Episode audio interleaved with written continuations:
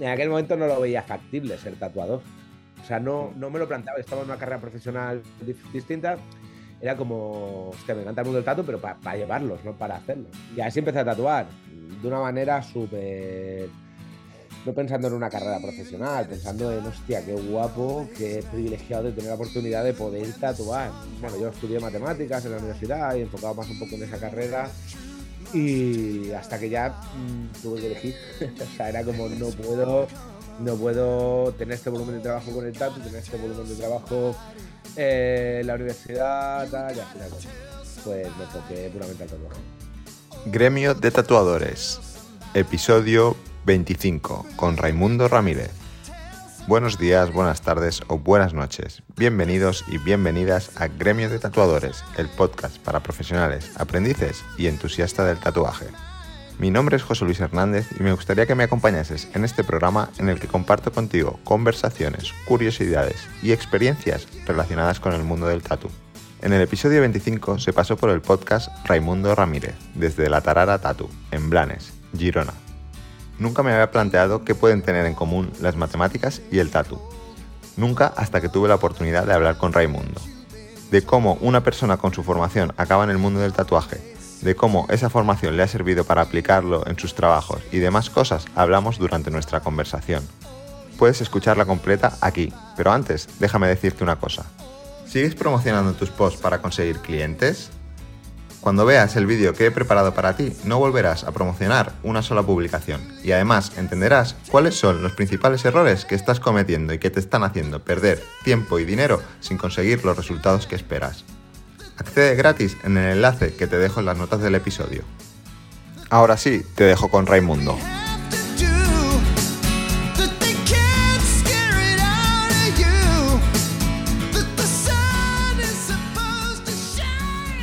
Hola, muy buenas. ¿Qué tal, Raimundo? Muy...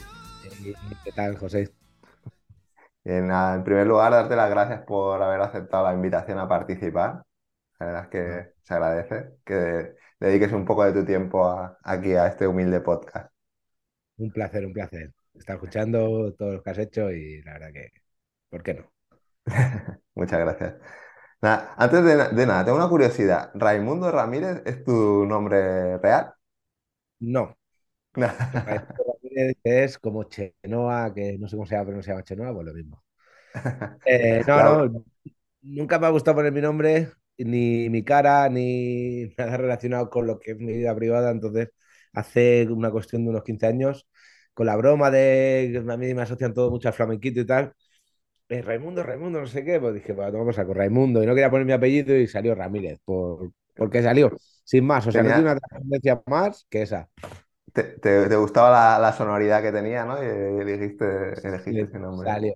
Sinceramente me lo he planteado ¿eh? de cambiar algunas veces, pero ya, ya creo que como que es tarde, ¿no? Al final he trabajado mucho en la marca Raimundo, por así decirlo, entonces ahora creo que ya es tarde. Claro, ya... fue previo al tatu, fue previo al tatuaje. Hmm. Raimundo es tu, tu marca personal, ¿no? Tu, bueno, como ya sería como empezar de cero otra vez, a que la gente te, se asociara, te asociara con, con tu nombre real, con, con la marca Raimundo, sería más, complicado, ¿no? Ahora ya empezar otra vez.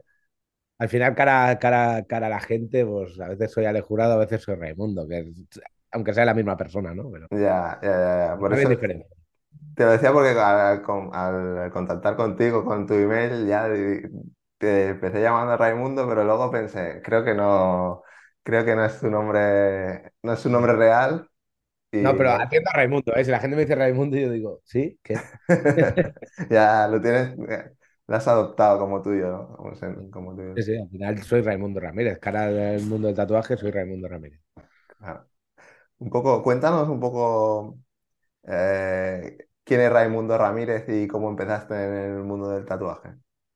Bueno, pues Raimundo Ramírez es una persona de Blanes, de Gerona, el primer pueblo de la Costa Brava.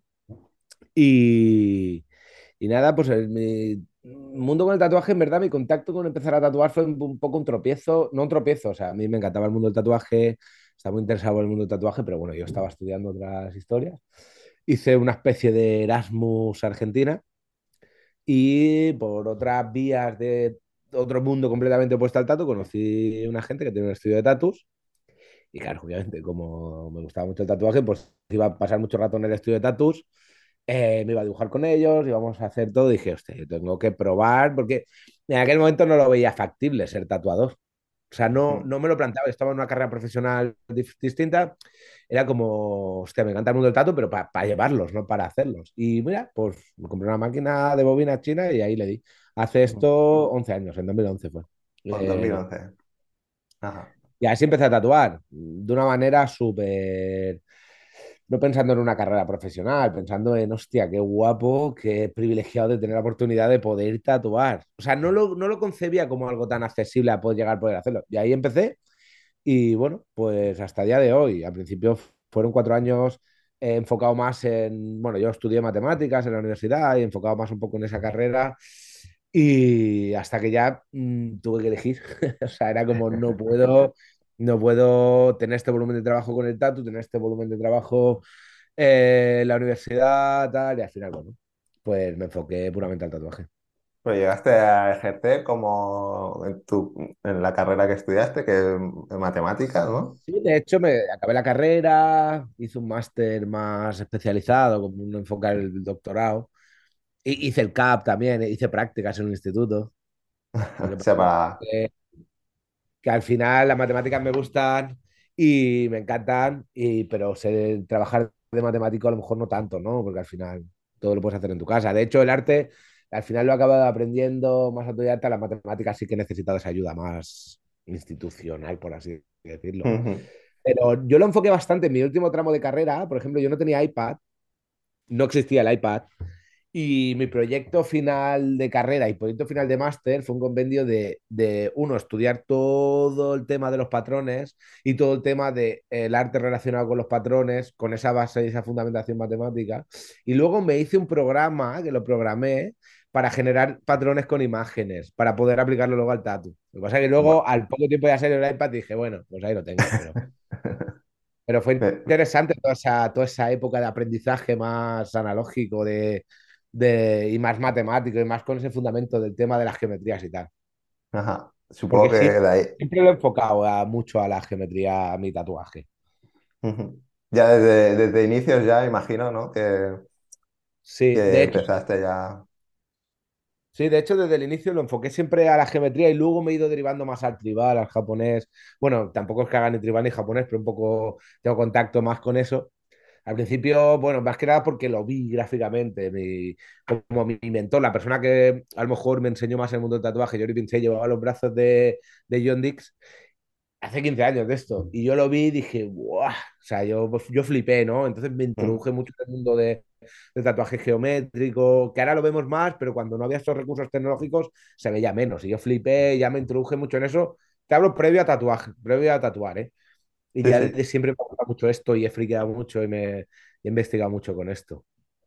Me, me flipa mucho como de, de una carrera de ciencias ahí más, más pura que, que, que las matemáticas, eh, cómo deriva al tema artístico, ¿no? Me, me paro a pensar en, en el bachillerato, ¿no? Que te obligan a hacer o bachillerato científico o más artístico, ¿no? Si, si, si te quieres...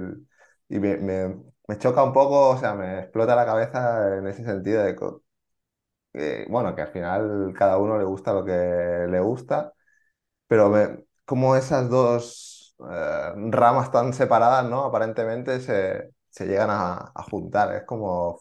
Ya, pero tampoco al final hasta qué punto se juntan. O sea, para hacer lo que yo hago geométricamente no necesitas una carrera de matemáticas. No, no, no, no. Lo digo como que como esas dos cosas, esos polos que puede- pueden parecer opuestos, ¿no? Que te, a ti te, te resultan motivadores, atractivos o que, o, o que te gustan, vaya, al final. Sí, bueno, tampoco los veo como opuestos, ¿eh? Al final las matemáticas es ¿No? algo que está muy, yo qué sé, como con un pensamiento que a lo mejor no sé qué realmente es. Al final es un lenguaje de vida de las cosas y si te gusta, pues te entras y no es solo hacer derivadas y, y claro, muchas más cosas que a mí me gusta. Lo que pasa es que cuando tú tienes una edad, dibujar, dices, "Sí, yo, yo ya dibujo, pinto, me intereso por el arte, todo, y, pero las matemáticas no puedo hacerlo así. Necesito de esa ayuda o de ese tal. Yo las matemáticas yo lo hice por vocación.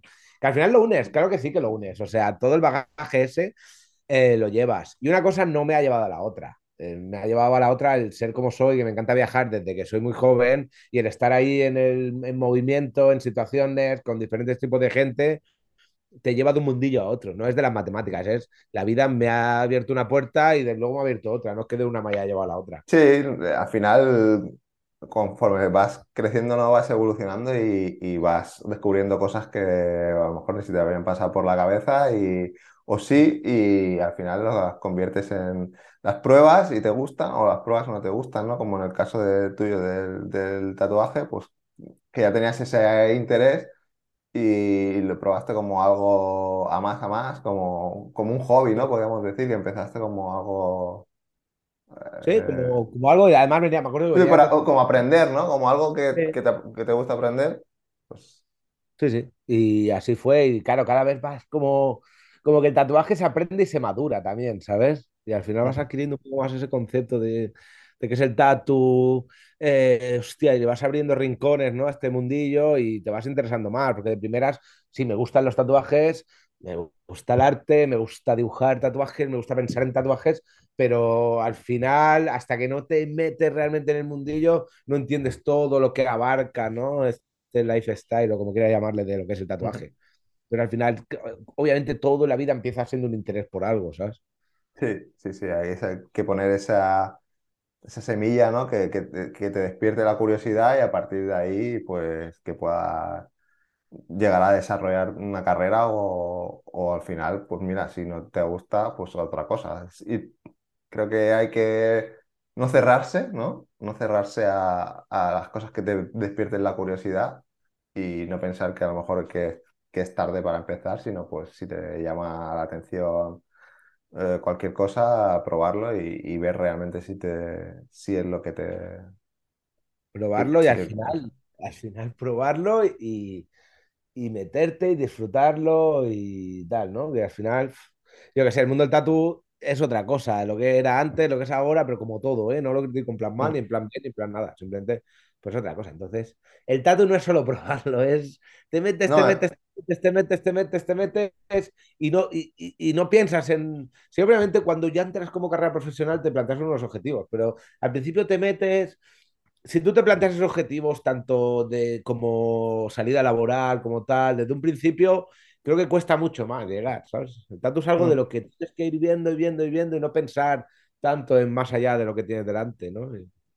No sé, me parece interesante, al menos como he llegado yo. Yo todo ha sido muy, muy así. Sí, eh, ¿recuerdas cómo fue, cómo, fue tu primer tatu o a quién le hiciste tu primer tatu? El primer tatu me lo hice a mí mismo. Ah, es algo común. Me, me, lo hice en el tobillo, sí, me acuerdo. Me acuerdo, no sé, fue, además lo recuerdo perfectamente. Y luego lo recuerdo porque los siguientes dos, tres se los hice amigos, que los sigo viendo a día de hoy. Y no sé, fue una experiencia, wow, fue increíble. Fue, no sé, lo recuerdo como súper, súper emocionante, no sé, no sé, fue como muchos nervios. Le hice una bellota en llamas a un colega. Y luego hice una higuera, que ahora le llamamos el árbol de pollas, porque las hojas de la higuera se hacen así en su forma fálica. y así interesante. No, pero sí, lo recuerdo como, como, no sé, emocionante. Me encantó. Y ahí eso fue lo que me. Hostia, tío. O sea, no sé, es que a día de hoy yo me sigo. No, no son nervios, pero hostia, cada proyecto, cada tatu, cada todo tiene ese punto de. de, yo creo que... de nervios, de que, eso es importante, ¿no? Que, que se siga creando esa, esas ganas, ¿no? De, de, lo que tú dices, de pensar en tatu, de, de esos nervios que, que, dices, ¿no? Que te siga pasando eso, que no, te lo, que no llegue ese punto en el que te aburra tatuar, ¿no? Que eso al mm, final... Que no, no, el momento que te aburre la vida, que te aburre las cosas que haces, es que algo más. Pues antes te preguntaba a la chica, ¿por qué, ¿por qué no te haces una lista de, de, por si acaso te cancelan de alguien a quien llamar? Y, estaba pensando, digo, es que no puedo porque yo me mentalizo tanto para un proyecto que si ahora tengo que hacer otro mañana, no puedo. Necesito esos días previos de mentalización y de nervios y de tal, de meterme en la película de cada tatu que hago, cada proyecto. Te hablo de proyectos serios, proyectos de los que yo suelo hacer en mi día a día. Entonces no puedo, ¿no? Entonces, mola, sí. Y lo recuerdo así y a veces digo, hostia, tío, hasta el día de hoy tengo esta sensación, ¿sabes? Ah, eso es bonito, ¿no? Que tu, que tu profesión te despierte esas sensaciones, esa... que no sea como... Que no sea como ir a, la oficina y... No, no, además el, tipo de... El tipo de tatuaje que hago yo, no sé si es por, o sea, no sabría que analizar el por qué, pero es un público muy dispar. O sea, no hay mm. un público concreto que venga a mí. Sí que es un público más mayor, pero es un público muy dispar y de muchas nacionalidades que vienen. Entonces, cada día, cada proyecto es un mundo y una historia. Como todo gran formato, pues sabes que esa persona que vas a conocer la vas a ver durante mínimo 3-4 días, seguro, ¿no? y, es muy disperso, entonces, pues cada proyecto tiene su historia. A mí me encanta eso. ¿Cómo, cómo, o sea, ¿Cómo afrontas los proyectos? ¿Cómo, ¿En qué te inspiras o qué, de dónde coges referencias o qué? Yo me inspiro de todo. Al final yo creo que, bueno, de todo, a ver, esto suena muy... Eh, al final me inspiro de lo que me dice la persona. O sea, eh, por ejemplo, me escribe, me escribe una persona, ¿no? Y a mí me gusta, si tú ves mi perfil, cada tatu es súper distinto, ¿no? Me inspiro de lo que yo le pregunto, lo que yo le digo, y, por ejemplo, mi manera de trabajar cada proyecto no es me siento y te dibujo el brazo. Tengo un montón de proyectos abiertos que voy, voy echando ratos y voy dibujando líneas, voy haciendo cosas, o sea, como hasta que llego a una idea. Y a veces me da semanas que me da por alguna cosa y lo reflejo mucho en el tatuaje.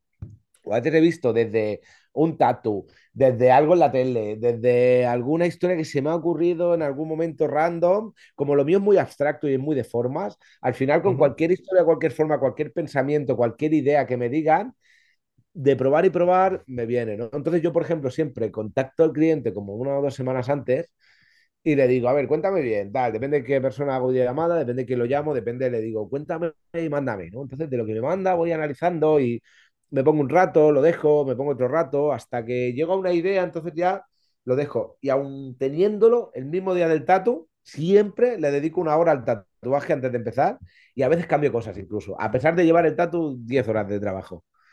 Y, no sé, y a veces me pego tanto rato y luego lo acabo haciendo freehand. No sé, esa es mi manera de trabajar y a mí me gusta y de inspirarme y tal. Obviamente me inspiro de todo, de, de, todo, de, es que de todo en mi día a día al final ideas, sobre todo de ideas. Cosas que se te pasan por la cabeza, imágenes que puedes ver en, cualquier sitio por la calle, ¿no? Al final... o el feed, sobre todo el feed que me da la persona, lo que me cuenta, lo que me dice, intento sacar ahí y tal, y me deriva a hacer ciertas cadenas que me llevan a hacer lo que hago. Hmm. Yo qué sé, por ejemplo, hoy, mira, es que hoy he estado tatuando un chico que le estoy haciendo la espalda, que es muy interesante el proyecto y entre unas olas y unas nubes venía como una bruma. Yo la tenía en el iPad dibujada de una manera, pero sin querer, dibujando la parte de arriba, me ha quedado unas formas que las he seguido luego. Y hostia, qué guapo queda. Y lo he pintado con el reto y hostia. Y al momento cambió completamente la idea que llevaba trabajando un rato y se lo he hecho y ha quedado muy guapo. Entonces es un poco la manera. Sí, no, no, eh, no es algo que dibujes y esté preestablecido, sino que luego a la hora de ponerlo en la piel puede, puede surgir variaciones, ¿no? El concepto sí está preestablecido y me gusta darle que tenga concepto y que tenga idea lo que hago, que tenga, o sea, que tenga un sentido, que tenga un sentido. Y, a partir de ahí, mientras sigas manteniendo esa idea, esas premisas de las cuales no te puedes salir, todo lo demás puedes cambiarlo al momento. Pero sí el concepto y la idea y lo que quiero transmitir y lo que quiero representar con el tatuaje, eso es lo que más me trabajo yo. Y al final, de darle vueltas, de probar y de tal, es de donde sale lo que hago. Hmm. Eh, eh, tienes un estilo muy, muy concreto, ¿no? Muy definido. Eh, no sé si... ¿No? Yo pienso que no. Es que no, no, no, porque de hecho, a veces intento buscar en mis propios status, no según la referencia que me han dado, y me tengo que ir muy para atrás. Yo creo que sé que hay una línea, una manera, un trazo, pero a la hora de dibujar, yo qué sé, si es que, como por ejemplo las olas, es algo que hago muy freehand, pues, pues, pues cada día me quedan diferentes. Sí que hay una línea. Pero me El refiero al estilo, el estilo concreto, ¿no? Este estilo más, eh, más geométrico, más... Ya, pero hace ahora dos meses que no meto ni una geometría prácticamente en mi estatus. Ujú. Eh, Blackboard, llamar, ¿le podemos llamar Blackboard de gran formato? Por así Sí. decirlo. Bueno, cada uno le, le llama, le llamará de una manera, ¿no? Distinta Sí. o al final cada uno. Eh, pero me refiero a eso, que no, que se te asocia más bien a, a eso, a, pues a un tatuaje en, en blanco y negro o en, en- en negro, más de eso, lo que tú dices de gran formato, ¿no? Que, no- que- ¿cómo has llegado a que se te, que la gente no te llegue y te pida que te le hagas un anime o un, o sea, ¿Es algo que has ido descartando o es, es tal el volumen que, que has dicho, me centro en esto y lo demás lo dejo, lo dejo a un lado? No sé, ¿cómo es esa Eh, transición, no? Porque imagino que al inicio... la transición es una transición temporal. Eh, yo creo que se hace una transición temporal. Al inicio, por ejemplo, yo era estudiante, consecuentemente tatuaba estudiantes. Mm, Pero dentro de todos esos estudiantes, tatuaba a dos colegas que le hacía una manga a mi rollo. Pero yo tatuaba siempre a estudiantes, de todo, de todo, es, mm, de todo. Todo tipo de ujú, tatuaje, todo tipo de lo que te tatuaba. Pero muy claro en mis diseños. Y como era muy entretenido hacer mis diseños, porque como esto de que no había el iPad, de tal, pues era muy entretenido. Entonces, pues tenía un colega que empecé, hostia, a uno le hago un brazo, a otro le hacía el gemelo, al otro. Entonces empecé a hacer un poco más, nada, cuatro books. Eh, luego, pues con esos cuatro vendía un poco más eso que quería hacer y tal.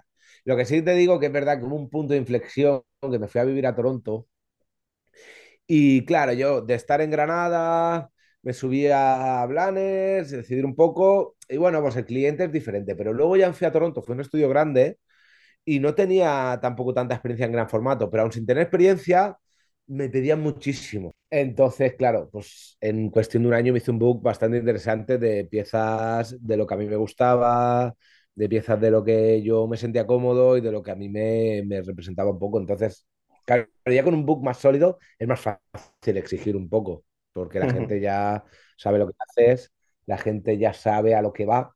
Entonces, pues bueno, me he un poco más un perfil más buscando encaminado, pero aún así un año no te da para hacer lo que tú quieres. Claro, al nada, eso final... ya fue No, perdona. Dime, dime. No, no, y eso ya fue cuestión temporal. Pues a raíz de ahí, pues de ese año fui ya más, me moví más, hice más guests, hice más convenciones y a raíz de ahí, pues eh, la gente me empezó a conocer más y entonces, claro, el volumen de trabajo, pues eh, fue más. Y cuando ya es más, pues si tienes tres sitios para dar y tienes seis personas que te escriben, pues bueno, con el que más afín te sientes en la conversación o no, con el proyecto que más te interesa es con el que te casas al final. Y a raíz de ahí vas filtrando, filtrando y en cuestión de unos años, pues acabas haciendo un poco lo que más, lo que más me gusta o lo que más me siento cómodo Sí, al final a- hacerte tu marca personal, ¿no? En ese sentido, en ese, en ese estilo y crear tu, bueno, que la gente te asocie por tu marca personal, la gente ya sabe eh, que cuando va, se dirige a ti la- el trabajo, el tipo de trabajo que haces y es porque buscan algo relacionado con lo que tú, con lo que tú haces, ¿no? Claro. Y al final, pues eso te lleva a poder, a poder realmente disfrutar, ¿no? de lo que haces. Yo la verdad me siento muy afortunado. Muy afortunado porque la verdad que tengo una acogida a lo que hago bastante buena. Incluso a día de hoy durará lo que dure, pero mientras dura, por, por lo aprovecho, ¿no? ujú. Esto todo es muy cíclico, ¿no? Pues ahora gusta lo que hago, igual de a unos años no. Ya. Eh, pero bueno, yo, yo sé, intento mi- mimetizarme a medida que pasan los años y ir cambiando o ir haciendo, pero no lo sé. También los que hacemos formato grande, pues es todo más fácil, porque al final mínimo cualquier proyecto mínimo son tres cuatro sesiones. diez personas son 40 sesiones. Claro. 20 personas son 80 sesiones. Estoy hablando como algo medio. ochenta Ujú. sesiones ya te ha llenado medio año o más, Ya te ha prácticamente un año llenado un entero. año, un año entero. Entonces, entre- claro, solo con 20 personas que quieran un proyecto medianamente de, grande. Entonces, pues eso pues te da el hecho de que, hostia, siempre tienes la agenda llena, entre comillas, ¿sabes? Sí, sí. Aparte, has has comentado el tema de los GES y las convenciones. En este 2022, te, bueno, eh, te has movido bastante, este- sobre todo estos, estos últimos meses, ¿no? Has estado en Lausana, has estado en Milán, en París. Eh, no sé si... si me dejo alguna, pero seguro que sí. Barcelona, en Milán, sí, el tema es claro, sí. que, pues que se han juntado, ha sido, Sí. ha sido que se han juntado. Y, entonces, pues bueno, pues todas seguidas. La verdad ¿Crees que, que, dime, no, crees que, que es que para un tatuador es importante moverse, hacer este tipo de, de convenciones, viajar y ver otras... súper importante. Yo siempre soy muy defensor de, eh, de que, lo, de que es súper importante el hacerte ver, el que la gente te conozca, el conocer gente nueva, recibir nuevos inputs, recibir nuevas opiniones. Da igual que tatúes más o tatúes menos, pero siempre te sacas algo de, de las convenciones y de los guests. Al final, el mundo del tatu es como todo, ¿no? En sociología siempre se dice que se mide, ¿no? Una persona en un mundillo, ¿no? Por su capital cultural, su capital social y su capital económico, ¿no? Y entonces, al final, capital cultural es cuánto sabes de tatu, capital económico, cuánto te ganas la vida con el tatu, y capital social, cuánta gente conoces del mundo del tatu. Y eso es súper importante. Y, y, descuidamos mucho a veces por el ansia de ganar pasta, por el ansia de estoy muy bien en mi estudio, no me muevo, por tal. Pero yo, para mí, eh, me parece fundamental el, el, el moverse, el conocer, el recibir eh, todo tipo de nueva información y más en un mundo en el que vivimos, ya no digo el del tatu, que todo se refresca cada X tiempo, ¿sabes? O sea, le vas haciendo refresca a la vida muy tal y tienes que estar actualizado. Y, y uh -huh. tienes, que, tienes que hacer contactos y la gente tiene que saber quién eres. Y es así. Sí, sí. Y aunque a veces parezca que ir a tal sitio no merece la pena, porque son muchos kilómetros, porque no vas a currar, porque vas a palmar pasta. Bueno, pues el capital económico baja, pero el capital social sube, ¿no? Al final es todo una balanza. Y yo creo que si no estás ahí a día de hoy, en un nivel más internacional, en un nivel. Eh, cuesta un poco más todo, ¿sabes? Cuesta un poco. Al final... La visibilidad, sobre todo hablo de visibilidad y de, y de un poco de, de, Todo se reduce, todo el camino es para que tú al final acabes disfrutando de tu día a día, trabajando de lo que te gusta. Pero uh -huh. todo ese camino es necesario, pienso, y no es que sea de una manera o de otra porque conozcas más gente, pero el hecho de moverte y de no cerrarte las barreras a las convenciones me parece, me parece fundamental. Sí, hay que verlo lo que tú decías, que a veces palmas pasta, pero hay que verlo como una inversión, ¿no? Porque al final eh, la que tú dices, la visibilidad que te da estar en, según qué convenciones, pues al final es un tienes que, eh, igual que si hicieras publicidad en redes sociales o que es lo que, que mucha gente se centra en, en, tener visibilidad en redes sociales, pero descuida la parte más, más humana o, de, o más tradicional, ¿no? De ir a moverse, ir a convenciones y que la gente te vea, ¿eh? conocer gente, que la gente te vea lo que tú dices, Son si cadenas. te, tatúas más. o- Dime. No, digo que al final son cadenas, lo que te estabas diciendo, que tatúas más o menos son cadenas. El hecho de yo conocer a una persona X random, justamente esa persona tiene un estudio en una ciudad random, que casualmente mm, tengo dos clientes allí que voy a ir, que esos dos clientes generan 10 clientes porque he hecho un tatu guapo, porque la ciudad... Entonces, son unas cadenas que lo que menos te parece te lleva a, a, a caminos que si no estás ahí, si estás en tu estudio, no te salen. En una cena tonta conoces a alguien que te da una historia. En... Entonces, al final, yo estoy hablando contigo hoy porque estaba en la convención de Barcelona, nos vimos, hostia, tal, pum, y ahora a lo mejor de, si, lo si me escuchan 10 personas, a lo mejor una, pues mira, si lo mira se quiere tatuar conmigo, pues ya gana un cliente. Que si me Ujú. hubiera quedado en mi estudio no lo hubiera ganado, ¿no? Al final, Claro. eh, así es como yo me lo planteo. Y aparte de lo bien que me lo paso y de los amigos que he hecho y, y de, no sé, la familia dentro de este mundillo que tengo, ¿sabes? Al final. Sí, sí, es, es algo que va más allá de, de tatuar puramente, sino pues de relacionarse, de conocer, aprender, eh, seguramente de, de virtualizar a gente que conoces por redes sociales eh, y que eh, les pones, les puedes poner cara, que la gente te conozca, que te puedan, gente que te sigue por redes sociales pueda tener acceso a ti de una manera como, como tuve yo, súper cercano, eh, bueno, de, de hablar contigo, de, bueno, eso, que al final humaniza, ¿no? También a, a la- al, al tatuador y la gente puede tener esa conexión contigo que si no, es lo que, que si estás en tu estudio y no te conoce nadie ni, te, ni hablas con nadie, los clientes pues mm, si te ven en una convención y pueden hablar contigo, pues quizá mm, tengas ese feeling y puedan salir más clientes o más trabajos o al final. eh, yo creo que también compramos o compramos, me refiero a decidimos o somos emocionales, ¿no? Y si alguien te genera esa buena vibración, esa- ese feeling, pues probablemente te cantarás entre dos personas iguales, la que te cae mejor al final es la que es con la que te vas a, a tatuar. Seguro, ¿eh? Porque como te tengas que hacer un proyecto grande con un tío, una persona, una mujer, quien sea, que no te caiga bien, el proyecto es que te acaba cayendo mal tu propio tatuaje. Ya, así, hay que tener feeling un poco. Cuando, te hablo cuando haces proyectos más grandes, y en pequeños también, pero cuando haces proyectos más grandes hay que tener feeling con el tatuador y, o tatuadora. ¿Y te ha, Y pas- eso. te ha pasado alguna vez que, que has empezado ya con mal pie, que has dicho, uy, este cliente ya me, me está tocando mucho las narices? ¿O eres selectivo? Suelo tener buena gente, la verdad que suelo tener, la verdad que gente guay, gente eh, súper buen rollo, gente que viene abierta y gente que viene a vivir la experiencia. Porque al final cuando vienes a un pueblo de la Costa Brava y vienes de Alemania, pues, pues vienes una experiencia en general.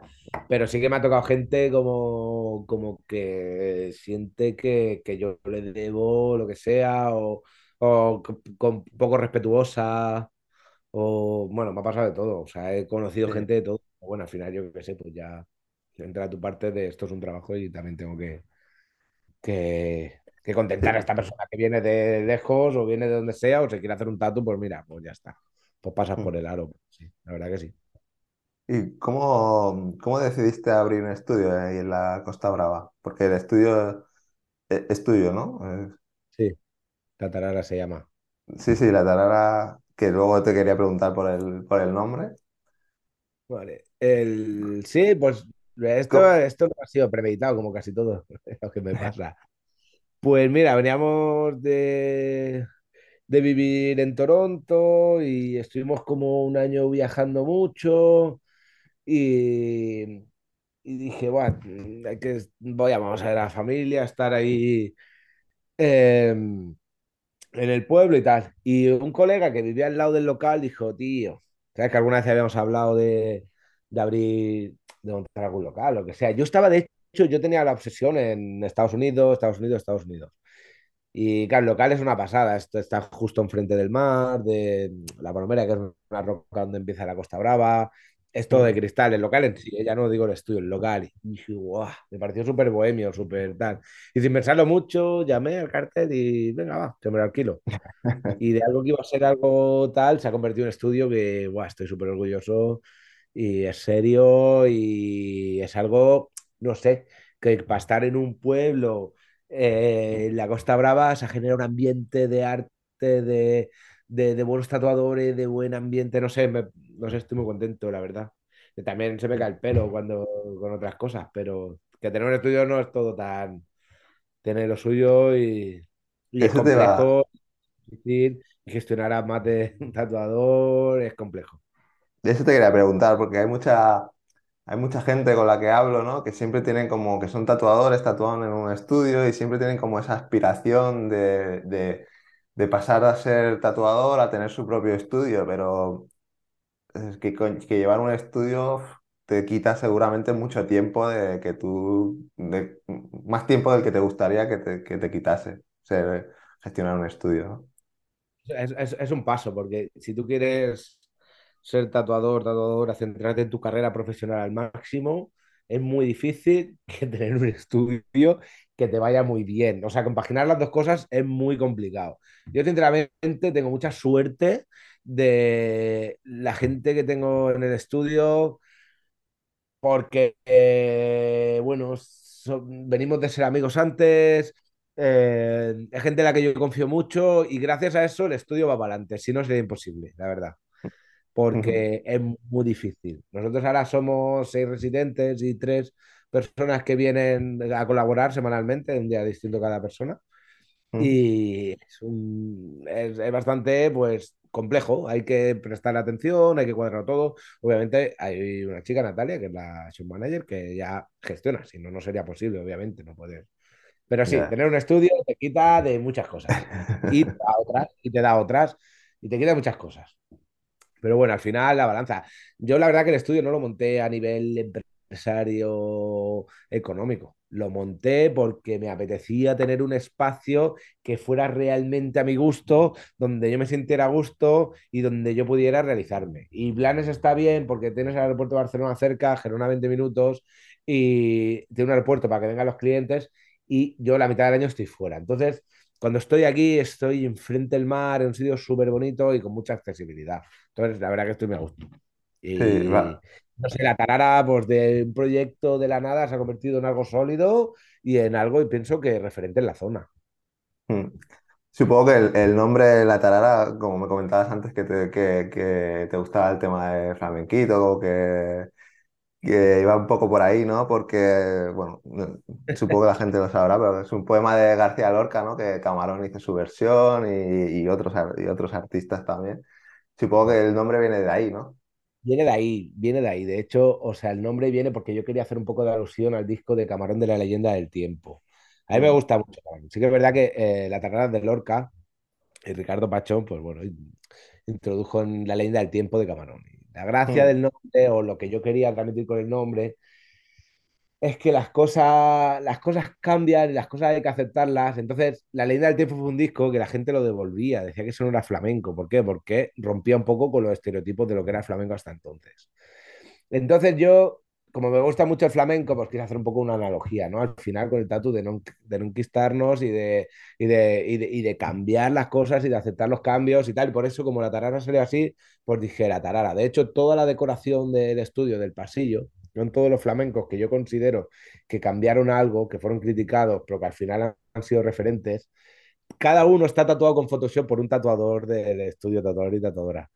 Eh, y mola porque para mí, pues como me gusta el flamenco y en mi vida no es todo tatu, me gusta la música, me gustan otras cosas, pues de ahí salió. Y como quería que tuviera algo de relación con la leyenda del tiempo, pues le puse la tarara, porque me sonaba que me gustaba.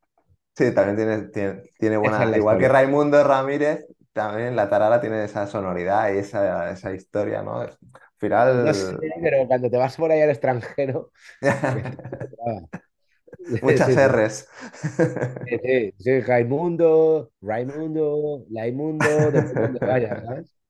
Ya, me imagino, me imagino. La tarara Que pues te igual, pero mola la tarara. El que quiera venir, que esté escuchando y pase por la Costa Brava, no sé, pues creo que es un sitio guay de venir, aunque no te vengas a tatuar, ¿sabes? Sí.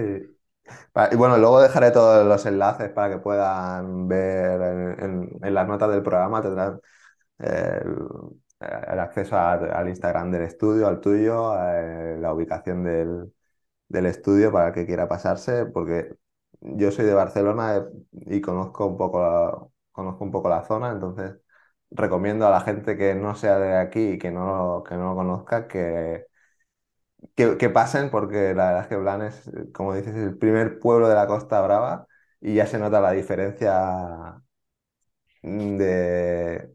Bueno, no sé, tiene, al- tiene... La Costa Brava tiene algo, tiene algo.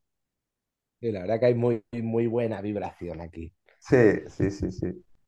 Em, ya para no robarte mu- mucho más tiempo, que a pesar de los problemas técnicos que hemos tenido, eh, un poco, ¿qué, qué hace Raimundo Ramírez cuando no está tatuando? ¿Qué, qué te gusta hacer más? ¿Comentar el tema de flamenco? ¿Tocas algún instrumento? Eh, sí, toco todos, pero ninguno vi. Es mi frustración, de verdad. Eh, el tema de la música es mi frustración desde, desde siempre, porque no sé, pues eh, yo pienso que con esto, con el ritmo se nace y yo no lo tengo, a pesar de que me encanta y todo. ya. Me gusta eso, me gusta, me gusta viajar, me gustan las motos mucho, tengo varias motos, me gusta el on-road, off-road, me gusta estar con mis amigos, soy una persona muy social y me encanta comer, vivo por ir para comer, o sea, sea, que tener alguien... y de comer. Es, eh, Raimundo, eh, claro, eh, Raimundo es dos tatos y ya le he jurado que soy yo, pues las motos, comer, si soy muy básico. Y viajar. Vivo viajando, comiendo y en moto. Esa es mi vida fuera del tatu. ¿Has calculado cuántos viajes has hecho en 2022? O... En 2022 he hecho unos cuantos. Pero por fin, esta semana me voy de vacaciones, pero sí, he hecho unos cuantos, he hecho unos cuantos, no lo sé, pero, pero más de 10 vuelos ida y vuelta he cogido, sí. Cuando te vas de vacaciones, ¿también te vas fuera o prefieres buscar sitios más, más cercanos? Depende, depende. Ah, A veces cercano, a veces fuera. Suelo viajar bastante por ocio, la verdad. mm, Ah, Intento separar lo que la vida laboral de también la vida privada, aunque al final va conectado, ¿eh? Pero, pero sí. mm. ¿Y mm, alguna recomendación a alguien que esté empezando en el mundo del tatu? ¿Qué le dirías a alguien que esté empezando? Alguien que esté empezando le diría, primero, que no piense en el dinero, que no piense en una salida profesional y que disfrute de cada momento de, lo que está haciendo en el tatu y que si lo va a hacer por pasión y porque le gusta, si no, que, que no empiece o que lo pruebe, que, que se desquite, pero si realmente se quiere dedicar al mundo del tatuaje, te tiene que gustar el tatu y te tiene que gustar el mundo del tatu.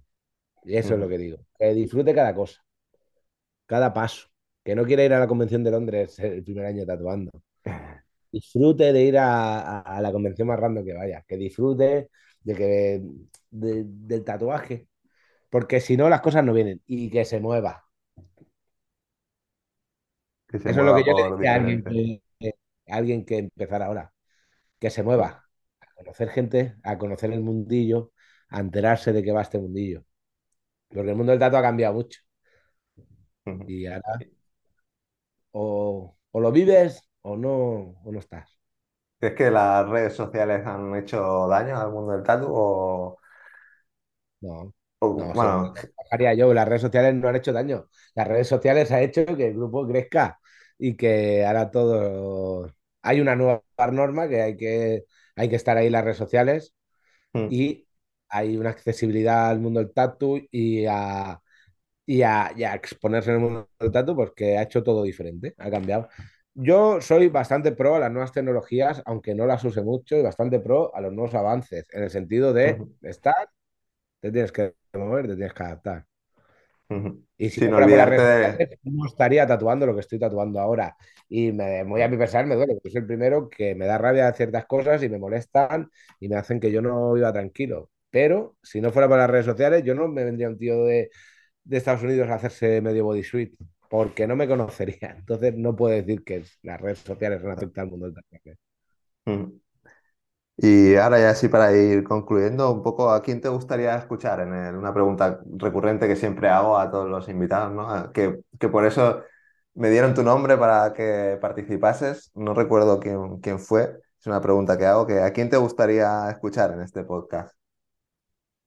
Aquí me gustaría escuchar a nivel nacional, Si puede ser que hable español, al español, No sé, pienso que sería interesante eh, a un amigo mío, muchacho Navaja. Pienso que lo puedes entrevistar y puede ser eh, interesante el podcast, ¿sí? escucharlo. ¿Crees, crees que aceptará? Lle- Le sigo de hace tiempo en redes sociales.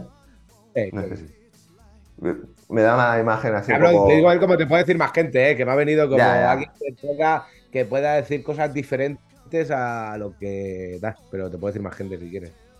No, sí, no, no- tampoco, o sea, no es ponerte en un compromiso, sino, bueno, alguien que, que te... Sí, por ejemplo, mi compañero de estudio, Jordi Pinsey, también es una persona muy interesante, así que me ha enseñado a mí y puede ofrecer cosas muy interesantes también.